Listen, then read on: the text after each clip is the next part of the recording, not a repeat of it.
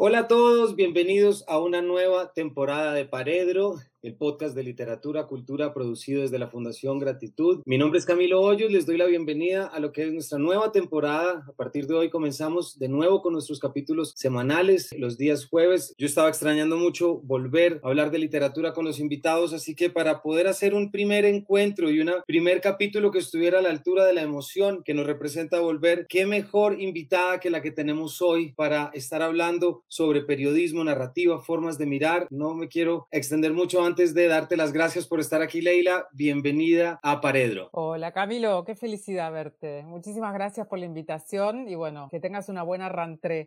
no sé si mi presencia lo garantiza precisamente, pero vamos a tratar de estar a la altura. Yo creo me que encanta, sí. Me encanta estar acá con vos. No, yo creo que a mí me tienes muy feliz, te agradezco mucho el estar aquí. Leo brevemente una biografía para todos aquellos que todavía no saben todo, Leila, lo que tú has escrito y el referente que eres. Leila Guerriero de Junín comenzó, sus textos han aparecido en diversos medios de Latinoamérica y Europa, La Noción, Rolling Stone de Argentina, El País y Vanity de España, El Malpensante y Sojo de Colombia, Gato Pardo de México, El Mercurio de Chile, Granta de Reino Unido, Letre Internacional de Alemania y L'Internazionale de Italia, entre otros. Leila ha publicado, bueno, es mucho entonces, me tomo el momento, autora de los libros Los Suicidas del Fin del Mundo, la antología de sus crónicas Frutos Extraños, la antología de perfiles plano americano, una historia sencilla, zona, zona de obras, Opus Gelber, relato de un pianista, además de, bueno, Leila, premios y sobre todo para muchos de nosotros una lectura obligatoria semanal a través de tus columnas y por supuesto en tus crónicas. Contar contigo es, y a nuestros oyentes y quienes no te conocen, es prácticamente contar por lo que para mí es un referente de primer orden de lo que es la escritura periodística, periodismo literario, columna, mejor dicho, you name it, Leila. Así que muchísimas gracias por estar acá. Quisiera comenzar, Leila, refiriéndome a lo que ha sido tu regreso a la contraportada del país en tu columna de los miércoles que precisamente se titula Volver, publicada el último 7 de septiembre de 2001, porque esto me da un poco el pie para preguntarte, Leila, ¿cómo ha sido tu regreso? ¿Cómo ha sido volver a esto de la nueva normalidad después de este tema que ha sido la pandemia y todo lo que ha generado? ¿Algo que nos quieras contar? Bueno, la verdad es que no sé si uno ha vuelto. Me parece, me parece que nos hemos ido a un lugar extraño, a una zona nunca antes visitada. Este, yo no siento que esté habitando ninguna normalidad realmente realmente. La vida que tengo ahora no se parece mucho ni a la vida que tenía antes ni a la vida que quiero tener en términos de estímulo, en términos de, sí, como de, digo, a pesar de que no estamos, por supuesto, ya con, esa, con ese confinamiento estricto, que es todo como mucho más relajado. Creo que estamos, o yo por lo menos estoy como tanteando un poco todo el territorio y entendiendo cómo se vive, un poco lo que dice la columna, ¿no? Cómo se vive ahora. Me parece que no hay mucha conversación pública al respecto. Bueno, todo lo que uno no tiene que hacer cuando atraviesa un trauma. Yo, viste, tengo tantos años de psicoanálisis en encima, siendo argentina. Tengo muy claro que lo último que uno tiene que hacer si tiene una experiencia traumática es dar vuelta a la página como si nada hubiera pasado. Y tengo un poco esa sensación, que a nivel humanidad, digamos, estamos como, este, bueno, mirando cifras, números, viendo los, las cifras de empleo, de desempleo, todo el mundo pensando en, ay, qué suerte, bueno, los países abren las fronteras para las vacaciones y los turistas y todo eso, como si nada hubiera pasado. Y yo creo que fue sumamente traumático para todos la magnitud de este evento y que va a dejar mucha, mucha, mucha, mucha, mucha, mucha resaca, mucha rémora, mucho impacto en muchas cosas. No solo en las cosas concretas,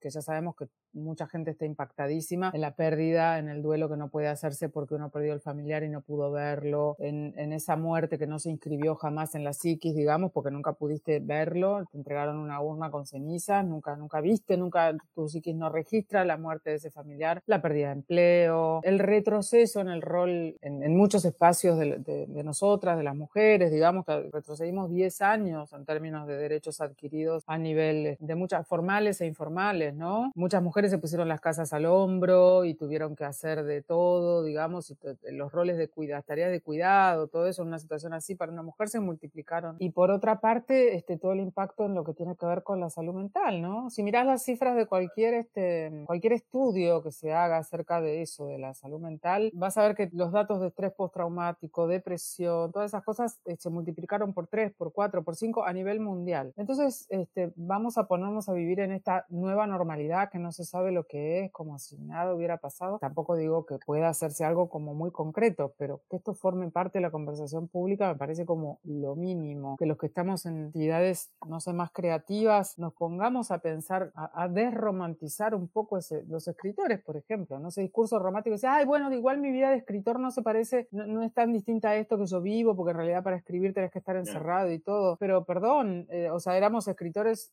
en un, en un palomar, encerrados, la única cosa que necesitábamos para escribir era nuestra biblioteca. Yo, no sé, soy otro tipo de autora, digamos. Sale de la vida lo que escribo y, la vida está rara. Ese es uno de los temas que justamente dices en tu columna. Escucho amigos que aseguran estar bien porque su trabajo consiste en encerrarse y escribir, de modo que esto no fue tan diferente. Pero sin embargo, si terminas diciendo, Leila, aquello que es, me he preguntado a lo largo de esta larga noche cuántos de los que están allá afuera se harán esas preguntas. ¿Qué soy? ¿Cómo se vive ahora? Escribo esto bajo un cielo filoso como un buen presagio. Vuelvo aquí, de donde no me he ido, quizás para acercarme a un sitio donde estemos solos, pero menos rotos. Así se vuelve. Me parece que el tema de la salud mental es aquello que va a salir y que pues me imagino y, tú también estarás al tanto de cómo empieza ya a salir en textos escritos, empieza a salir en crónicas y tendrá que tomar un escenario que vaya más allá, como tú bien dices, de los números y de los indicadores de las secretarías de salud. Aquí también hemos tenido un aumento brutal en lo que ha sido todavía hay niños que no han podido volver a su, mejor dicho, desde los casos de dermatitis en las manos de los niños.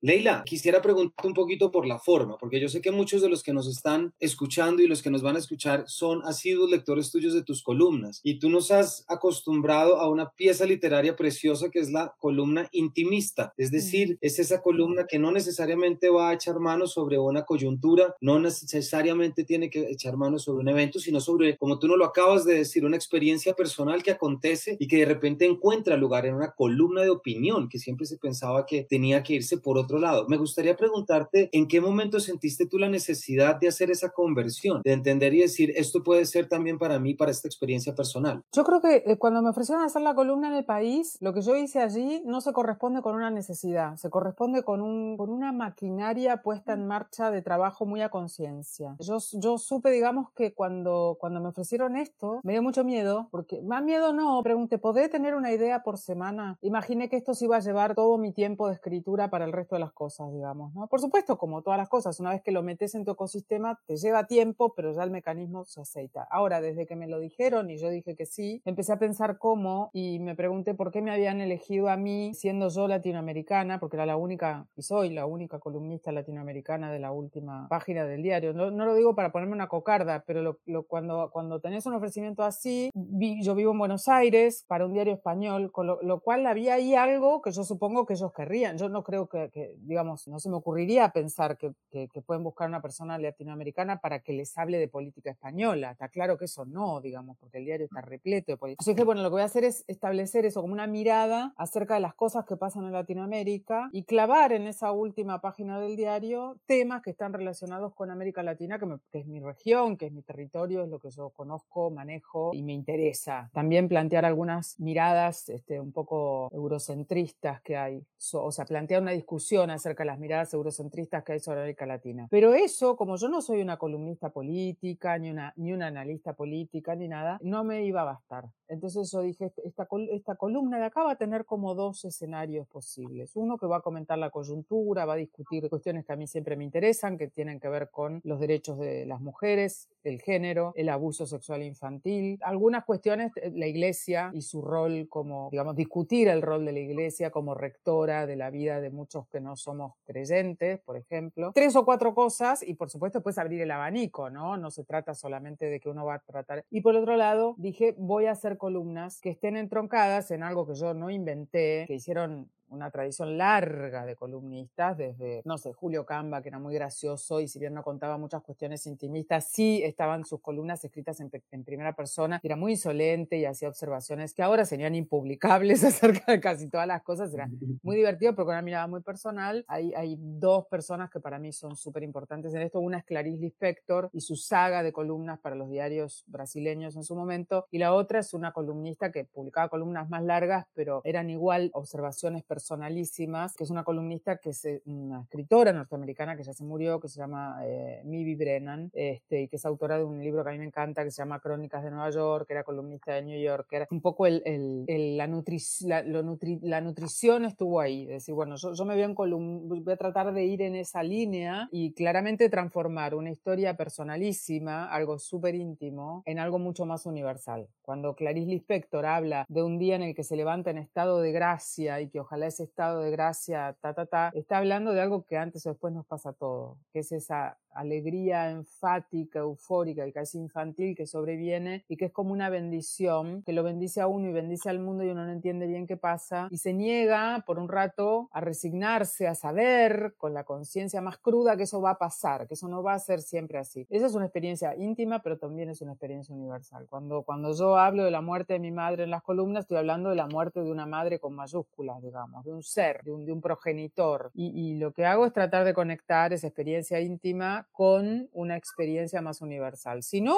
si no lo puedo hacer, no lo escribo. No me interesa transformar la columna en una anécdota sobre mí misma. Entonces, digo, creo que ahí radica un poco la, la diferencia. Pero no lo hago por necesidad, no es que yo necesite hacerlo, me encanta hacerlas, me gusta, disfruto mucho de la prosa, el trabajo con esa prosa hiper, hiper, hiper condensada, muy, muy alzada, muy, muy encendida en esas columnas más intimistas, pero no es que yo lo hago por una necesidad catártica, digamos. Para eso voy al analista.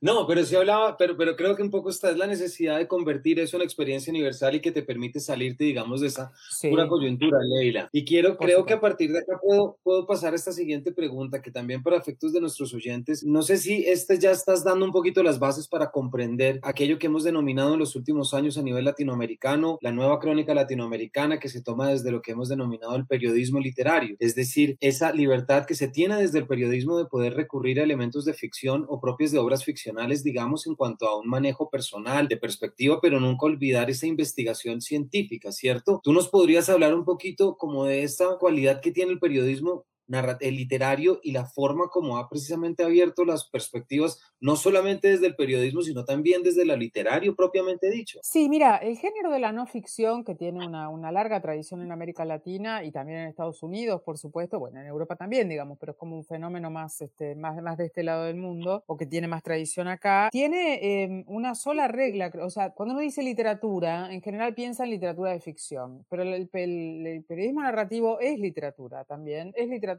de no ficción. Lo que hace es tomar de la literatura de ficción, digamos, todos los recursos narrativos, el uso de la atención, el uso del suspenso, la atención dramática, puedes usar el flujo de conciencia, eso que se llama monólogo interior, hablando en castellano. Por supuesto, el trabajo con la adjetivación, con las palabras, digo, la orfebrería la orfebrería de las palabras, de las frases, eso es lo que aplica el periodismo narrativo de la literatura de ficción, digamos. El trabajo con el lenguaje, el trabajo con la estructura de los textos. Ahora, todo lo que cuenta es algo que se averiguó, es algo que se chequeó, es algo que se, se, recogió en una entrevista o se recogió de material bibliográfico, de una investigación concienzuda. Entonces, el límite es la imposibilidad del periodismo narrativo, a diferencia del periodismo de periódicos de todos los días, eh, que, tiene, que es otro género y cuando está bien hecho es estupendo, digamos, pero es un género que, trabaja con la urgencia.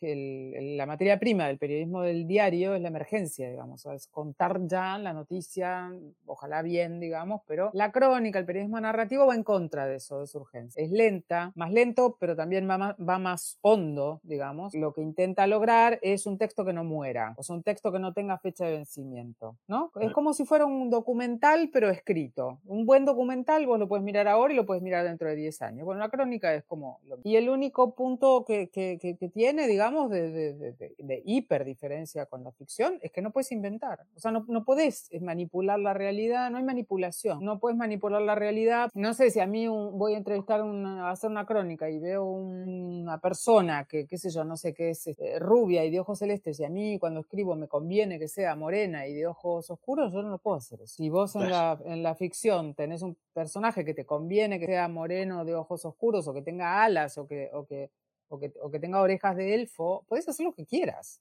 Eso no es un problema. En la, en la no ficción, eso es un problema, porque se llama mentir, digamos. Porque además, mientras te escucho, la, mucha gente sigue creyendo que lo literario y la literatura tiene que ver únicamente con la ficción, y a mi juicio, como profesor de literatura, eso es lo que hace que lo literario viva muy lejos de la realidad de las personas. Ese efecto, llámese mágico, llámese mm. de vasos comunicantes, como lo queramos llamar. La propuesta de entender la literatura también como no ficción es acercarnos mucho más a que lo literario está en la forma de mirar, lo literario también está en la forma como entendemos una realidad y no solamente como la construimos. Y yo creo que ahí hay un componente que me parece muy importante, Leila, del cual tú nos has hablado mucho en columnas y en muchos otros lugares y también en un texto que tengo aquí de un autor que compartimos que nos gusta muchísimo, pero que es aprender a mirar. La mirada como aquello que permite hacer esa conversión. ¿Nos cuentas un poquito lo que para ti es la importancia precisamente de la mirada en la labor que cumples? Sí, mira, yo creo que hay que, cuando uno hace periodismo, voy a hablar de eso porque yo creo que para hacer ficción también tenés que tener una mirada que no sea la,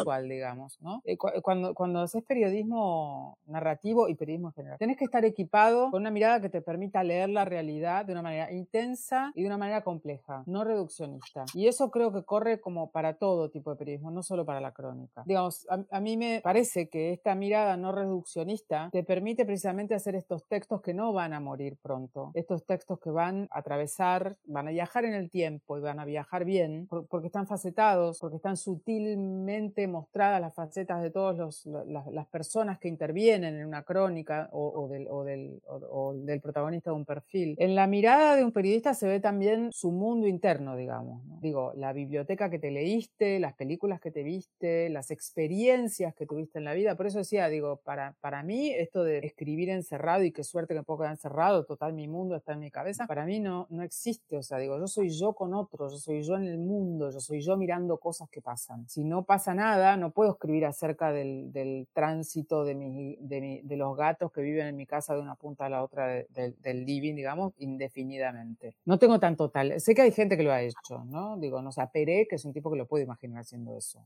A mí no me sale. Entonces, digamos, la, la mirada es algo que se construye en el mundo también, del mundo y para el mundo. Y yo creo que es un ejercicio también. Así como uno hace gimnasia y abdominales o corre o lo que haga, sea que haga cada uno, si vos te pasás mucho tiempo sin ejercer esa mirada periodística, el mundo se va apagando. El mundo se va, como decimos acá en la Argentina, como achanchando, que es como aburguesando, ¿viste? Como algo que pierde como tensión, que pierde, pierde gol. Entonces creo que ese ejercicio de mirada y a mí con las columnas, para volver a lo que me preguntabas antes, me pasó noto que estoy todo el tiempo muy alerta, ¿no? Del, pero en una alerta que es buena, no una alerta de sobresalto, digo, no es que salgo así, a ver quién me va. No, no, miro, miro, miro, miro, miro. Uno es medio vampírico eso, ¿viste? Como que cualquier cosa puede terminar en, tu, en tu columna. Es como una desgracia para los demás, digamos también, porque bueno, yo tengo un poco de sentido común y cuidado y cuando pasa algo con alguien que es muy cercano, pongo una inicial o, o no pongo el nombre directamente, pero lo cuento, de todas maneras me da lo mismo. Entonces me parece que eso de mirar es el principio de la diferencia entre un texto que, que es un texto como completamente anodino, con una, con una mirada ramplona, común, cursi, este, ñoña, eh, romanticona, etcétera, etcétera, y un gran texto que despega, que va a hacer la diferencia, que va a dejar marca y que va a, dejar, que va a pulsar algo en un lector. No digo cambiar el mundo, va a pulsar algo en un lector. A vos te habrá pasado, lees un verso y ese verso es como que como una aguja de acupuntura, ¿viste? Que te hace como pasa algo. Bueno, esa es la máxima aspiración de uno. Después pasa, la gente se olvida, digamos, pero hacer ese y para eso tu mirada tiene que estar muy, muy conectada, muy trabajada. Si no, vas a ver siempre en la víctima una, una pobre persona, en el victimario un hijo de perra, en la pandemia la oportunidad para quedarnos en casa. O sea, digo, eso es tener, claro, una mirada este, muy, muy, muy bajita, viste, muy mediocre. Voy a volver más adelante pues, sobre un tema que estoy tan de acuerdo. En mis clases de literatura, Leila, repito muchísimo y siempre que puedo, y ahorita no es una excepción, es el letrero que tenían los surrealistas en el número 15 de la calle Grenel, que era un letrero muy grande que decía, ustedes los que no ven, piensen en los que sí vemos. Es mm. decir, ese llamado que sea precisamente esa burguesía en ese momento y, luego recordar todas esas cartas de Cortázar tan bonitas sobre la importancia de aprender a mirar cuando llega a París, por ejemplo, y dice, estoy a punto de acostumbrarme, estoy a punto de que todo sea normal. Aquí es cuando tengo que poner atención, porque es que aquí es donde si no me agudizo, entonces se me va a burguesar todo. Y eso me permite... Sí, perdón, y en relación a eso que decías de Cortázar, vos fíjate que las instrucciones de Cortázar, instrucciones para subir una escalera, instrucciones para atender el teléfono, todo eso. No es más que una mirada agudísima sobre una situación completamente banal, digamos, que es como poner en foco algo que haces sin darte cuenta que lo haces. Entonces, viene una intención de decir, miremos de nuevo, miremos con detalle, hasta eso, que es lo cotidiano, que es, tan, es lo más difícil de contar. Cuida el supermercado de todos los días. ¿Qué hay en eso? Capaz mucho, capaz nada. Uno de los textos, Leila, que como tú decías ahorita de los versos que uno lee y lo cambian y que me, y que me lleva mucho de la mano a aprender esa mirada, es el texto que tú mencionas en un, en un artículo muy bonito de este libro, David Foster Wallace, Portátil, en un texto tuyo que se llama precisamente El hombre que mira. Y quisiera leer una frase que desde que la leí se me quedó, pero su máquina de mirar era el telescopio Hubble, un artefacto de sensibilidad alienígena, capaz de ver lo más distante y remoto y transmitirlo a la Tierra con niveles de detalle y belleza asombrosos, capaz de combinar chirridos dispersos, repletos de estática y hacer con ellos una sinfonía prodigiosa. Se suicidó como se sabe en 2008. Sus ojos bien abiertos probablemente le hicieron pagar muy caro el precio de tener que mirarlo todo, siempre tanto. Y precisamente lo que yo creo que dice en el texto que tú también mencionas de esto es agua, es esa necesidad que tenemos de cómo no quedarnos únicamente con lo que nuestro cuerpo nos impulsaría, ese hardwire que él dice que tenemos instalados y que debemos liberar. No quiero perder la oportunidad, Leila, de preguntarte un poquito por, por Foster Wallace, porque es uno de mis grandes ídolos y te gusta, y, y sé que también, ¿de qué manera podríamos mencionar brevemente ese tema de la mirada para poder traer esa figura de Foster Wallace como ese gran escritor también de no ficción y de quien aprendemos tanto a mirar? Un gran escritor de no ficción, una persona realmente compleja, entrañable. Es uno de, de esas este, personas que están muy, muy, no sé, muy, muy, muy, muy metidas en la, en la, vida literaria de una, ¿no? Como es un autor para mí, con Lori Moore, digamos, es como esos autores absolutamente, qué sé yo, no sé, no puedo imaginarme cómo era la vida mía como lectora antes de llegar a esta gente. Y hablando de la mirada, yo creo que a mí me tocó hacer ese texto para, para este libro, invitó a hacerlo Claudio López La Madrid, que es un gran editor de Penguin y que falleció hace, hace un tiempo, que fue una pena enorme. Me, me, to, me, tocó, me tocó, digamos, hacer, el libro tiene varias secciones y esta sección era la sección de periodismo. O sea, Foster Wallace era un autor de ficción y de no ficción. Y era muy asombroso porque él decía que hacía periodismo como que no le interesaba mucho, digamos, que lo hacía como para ganarse el pan, digamos. Le pagaban bien y lo hacía. Y hacía unas cosas absolutamente delirantemente buenas, o sea, increíbles. Sé que una vez, este, creo que fue Rodrigo Fresán que habló con Gay Tales y Gay Tales le dijo, si este tipo nos hubiera muerto, nos hubiera dejado sin trabajo a todos nosotros. Claro, porque realmente estaba haciendo una cosa, es muy difícil encontrar en, el, en los espacios creativos, digamos, todos, ¿no? La, la plástica, cosas realmente renovadora, nueva, distinta. Él lo hizo, o lo hizo en la literatura de ficción también, ¿no? Pero en el periodismo realmente lo hizo. Hizo cosas extrañísimas. No se documentaba demasiado, por ejemplo. Iba y miraba. Y era una máquina de mirar. Cuando vos lees un texto como algo supuestamente divertido que nunca volveré a hacer, que es una gran crónica sobre un crucero por el Caribe, es uno de los textos que está comentado, que, que es de los que me tocó comentar en este libro, digamos. Cuando lees su crónica sobre el tenis, cuando le, te das cuenta que el tipo lo que hacía era ejercer sobre el mundo una mirada de altísima intensidad. El arranque de es algo supuestamente divertido que nunca, que es, este viaje por el Caribe, es maravilloso, es una alusión al poema de Ginsberg, el gri, el alarido, el aullido, el grito, no sé, cada uno lo, lo, traduce distinto, digamos, aquel que dice, he visto a las mejores mentes de mi generación y qué sé yo. Y él hace como todo, todo, todo un recorrido por todas las cosas que ha visto en el barco, con humor, con cinismo, con espanto, y va clavando ese arranque del texto en una decadencia tal, digamos, que es como, es como un gran, es como las pinturas del Bosco, ¿viste? Esa cosa en la que puedes ver el paraíso, el infierno, todo junto, todo mezclado. Todo eso se logra, por supuesto, con una prosa equipada, con, con 400 mil millones de recursos, tipo con una capacidad para adjetivar, con una capacidad para generar símiles. En un momento dice que el barco en el que se subió parecía tan blanco y tan limpio que parecía que lo habían sumergido, creo, como en un estanque de, de líquido limpiador, una cosa así, ¿no? Como, digo, todo es, todo es deslumbrante en él, pero por otra parte sabe regular mucho ese deslumbramiento. No te abruma, no te cansa, a mí por lo menos, ¿no? Cansa con esa cantidad de símiles, metáforas y todo esto, pero todo, detrás de todo esto está esa increíble máquina de mirar, que es lo, una de las grandes cosas que enseñan a mirar a los que queremos aprender a mirar. Leer a gente que mira bien. Foster Wallace, Caparrós, Villoro, Guillermo Prieto, digo, los grandes cronistas que fueron por ahí antes que uno y que están mirando el mundo y leer todo eso hace que aprendas a mirar, hace que digas, ah, mira dónde puso la cámara este tipo para mirar esto, cómo se dio cuenta que observando a la, a la señora que le hacía el cuarto, que le limpiaba el cuarto y todo eso, podía establecer una metáfora de la diferencia de clases, cómo se dio cuenta de que observando al capitán del barco y la forma en la que trataba a los empleados de tal nacionalidad, podía estar, o sea, digo, eso es mirar. Y a su vez tenés que contemplar cómo esos autores ponen sus voces narrativas, cómo ingresan en el texto, ingresan desde una posición derrotada, ingresan desde una posición soberbia y altiva, ingresan desde una posición de invisibilidad. Digo, leer cuando uno se dedica a escribir es una tarea que no tiene ningún tipo de inocencia ni de candidez. Uno, uno lee para comer, para devorar, digamos, no para copiar, ¿eh? pero sí para dejarte impactar por esa experiencia y analizarla. Por supuesto, también leo libros por puro placer, digamos. Pero esta gente yo la leo poniendo los pasos en las huellas, diciendo, a ver, ¿dónde miraste, David?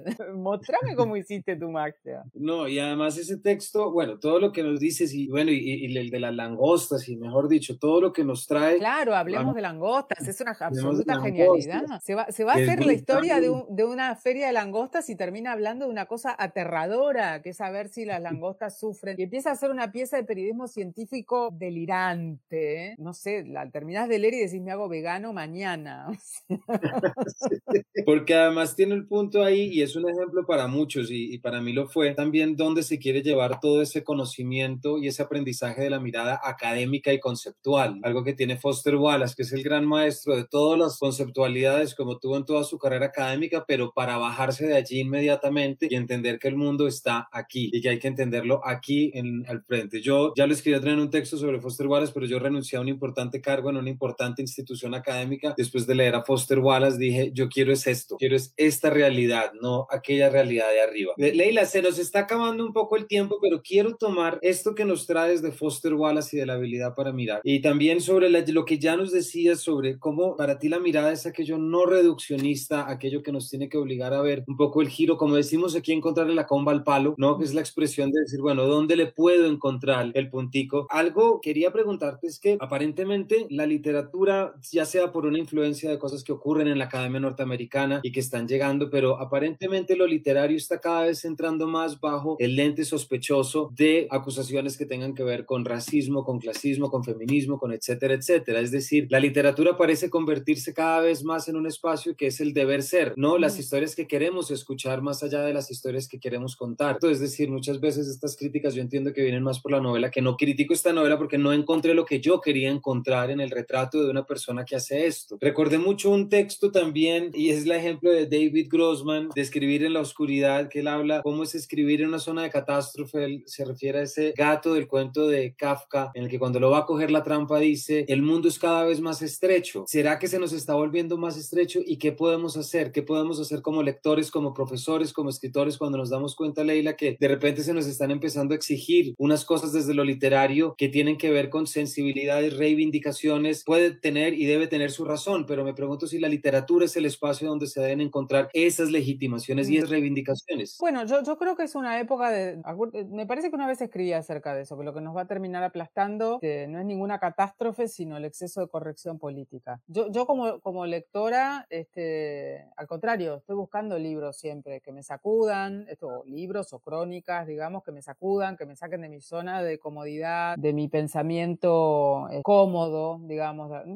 yo no creo tener un pensamiento cómodo, pero, pero siempre agradezco que me, que me abran, ¿no? Como otra mirada sobre esto, incluso hacia realidades que me resultan completamente este, revulsivas, por decirlo de alguna manera. Digo, con todas estas cosas que pasan, no sé, digamos, para poner un ejemplo chiquitito que empezó a pasar hace un tiempo, bueno, en las universidades norteamericanas, ¿no? Esta cosa de prohibir textos como el de, como matar al ruiseñor, dejar perlí, porque bueno, la figura del negro, ¿no? Como el, el hecho de que no se puede decir esa palabra, como negro, entonces que sí como moreno, afroamericano, etcétera, etcétera, etcétera. Yo, por, por un lado, creo que la literatura es un espacio, de, la literatura de no ficción y la literatura de ficción. Es un espacio de libertad. Si no tenés libertad allí en donde, donde está lo creativo, ¿dónde vas a tenerla? Digamos, creo que yo, por lo menos como, como, como autora, digamos, sí, no soy una autora que sea una autora como que tenga ganas de provocar específicamente, salvo cuando tengo ganas de provocar específicamente, digamos, pero, pero cuando quiero provocar, quiero provocar con, con, con una elegancia. No me interesa esa confrontación este, que algunos autores hacen muy bien de todas maneras y, y, me parece bien, pero yo, pero yo creo que hay que mantener una actitud como de decir lo que uno quiere decir, de alguna forma como, como establecer una especie como de rebelión contra esta cosa tan políticamente correcta y tan, este, bueno, ahora ya no vamos a leer a Nabokov, porque cómo puede ser ese hombre que ha escrito esa novela sobre una niña, entonces, bueno, ¿vos te imaginas lo que sería estrenar ahora una película como Saló de Pasolini? O sea, digo, pensar que eso, a mí me da horror pensar que eso podría verse ahora cancelado de alguna manera, ¿no? Por exceso de perversión o por lo que fuere, digo, y eso fue, no sé, no me acuerdo qué año en la película, pero 60, 70, ponele. Entonces, ¿cómo es que aquellas épocas eran, eh, o sea, podían leer, soportar el peso de esas, de esas construcciones narrativas, que era gente más fuerte, era gente más... Formar personas poco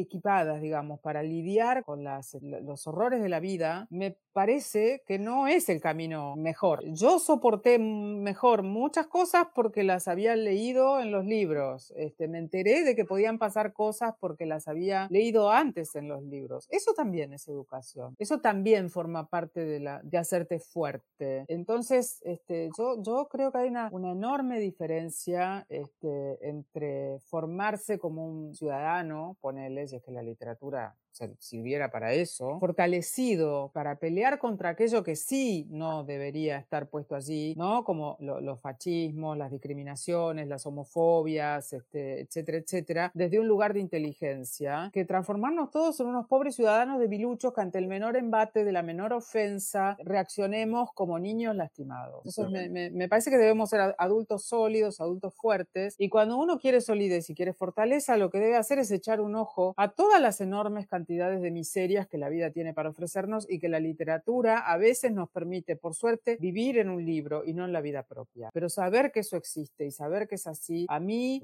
me parece que tener esa experiencia paralela del arte, ir a ver las performances de Marina Abramovich, no sé, dentro de 20 años, ¿podrá Marina Abramovich, más allá que a lo mejor ya no tiene ganas de hacerla, hacer las performances relacionadas con el dolor que hace o la van a cancelar y van a decir, señora, no, porque eso es malo para, qué sé yo, no sé, para los niños o, o es perverso o es masoquista o qué sé yo. Ana Bruguera, digo, todo el arte performático que en buena parte está practicado por mujeres, a mí me da pánico cuando veo esas cosas. Digo, ¿dónde va? O sea, en, en, en 50 años, todo esto va a ser como gente encarcelada, digamos, por hacer eso. No, y además es una pregunta en la que, en la que siempre está cómo dialogan la resiliencia, que es una palabra que en este país te puedes imaginar y ya lo sabes que se usa mucho, pero cómo combinamos lo resiliente con lo reivindicativo. Es decir, cuál es el punto en el que podemos esperar, como tú bien dices, que haya una, que haya una coraza, si se quiere, para poder entender que es un operario y que como tal lo que está proponiendo es un acercamiento que no necesariamente es un juicio. Porque aquí ya se está viendo, aquí pasó con una novela que pues en fin, se está viendo mucho y esperamos. Pero Leila, nos estamos quedando ya prácticamente sin tiempo. Solamente te quiero pedir una última cosa. Leila, tú has leído muchas generaciones de escritores ya, tú has participado, eres editora, has participado en concursos, en selecciones, mejor dicho, has visto cómo ha sido también la evolución de la narrativa latinoamericana, si se quiere, desde sus jóvenes, etcétera, etcétera. Te quisiera pedir si nos puedes dar un consejo para esos jóvenes escritores que nos están viendo o para esos escritores ya, digámoslo, no jóvenes, no los que están arrancando sino los que llevan. ¿Nos puedes regalar un consejo que pueda ser útil para ellos y que pueda ser de aquello de lo que tú siempre dictas en tus cursos? Mira, a mí no me gusta dar consejos, pero lo que sí digo, me parece, es que primero que nada, lean. O sea, no se puede ser un buen autor sin leer mucho y todo. No solo ficción o no solo no ficción. Lean todo. Digo, a esta altura está,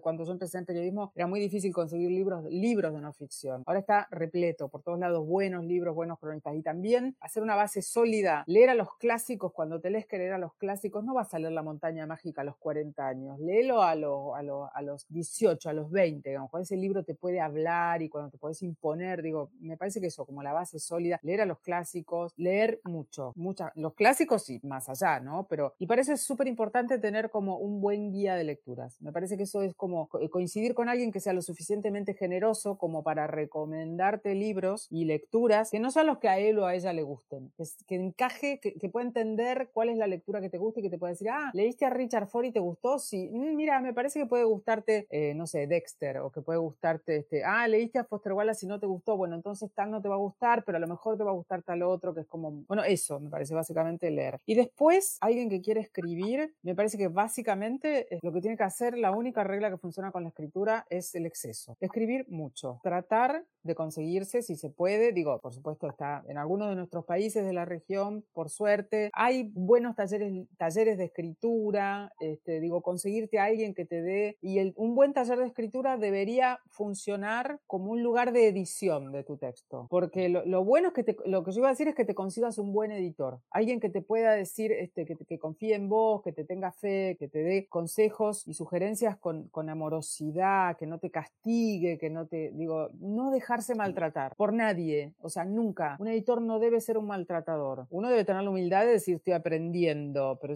pero si hay alguien que maltrata, que impone de mala manera, que uno siente que cada vez que uno va con el texto va temblando y que en vez de evolucionar las calidades de uno van en retroceso, de ahí hay que huir rápidamente, digamos. Los equivocados no somos nosotros, son casi siempre los demás. Y yo creo que eso, lectura, exceso de escritura y buscarse a alguien que te diga es por acá y no por allá, o no es por allá y es por acá, es algo que puede ser sumamente, sumamente rico. Y después, la frutilla del postre es la insistencia, ¿no? Mostrar el trabajo y mostrar el trabajo y mostrar el trabajo hasta que algún editor voltea la cabeza hacia eso y dice ella, el trabajo bueno se abre paso, antes o después. Leila, qué lujo haber arrancado temporada contigo, escuchándote. Muchísimas gracias, no solamente por todo lo que nos cuentas, sino por tu aspecto absolutamente humano, tan de acá que a, muchos que leemos y que dictamos clases nos enriquece y nos alienta día a día para seguir entendiendo la literatura desde ahí, es decir, desde la nueva mirada, desde entender al otro y desde entenderse desde una circunstancia.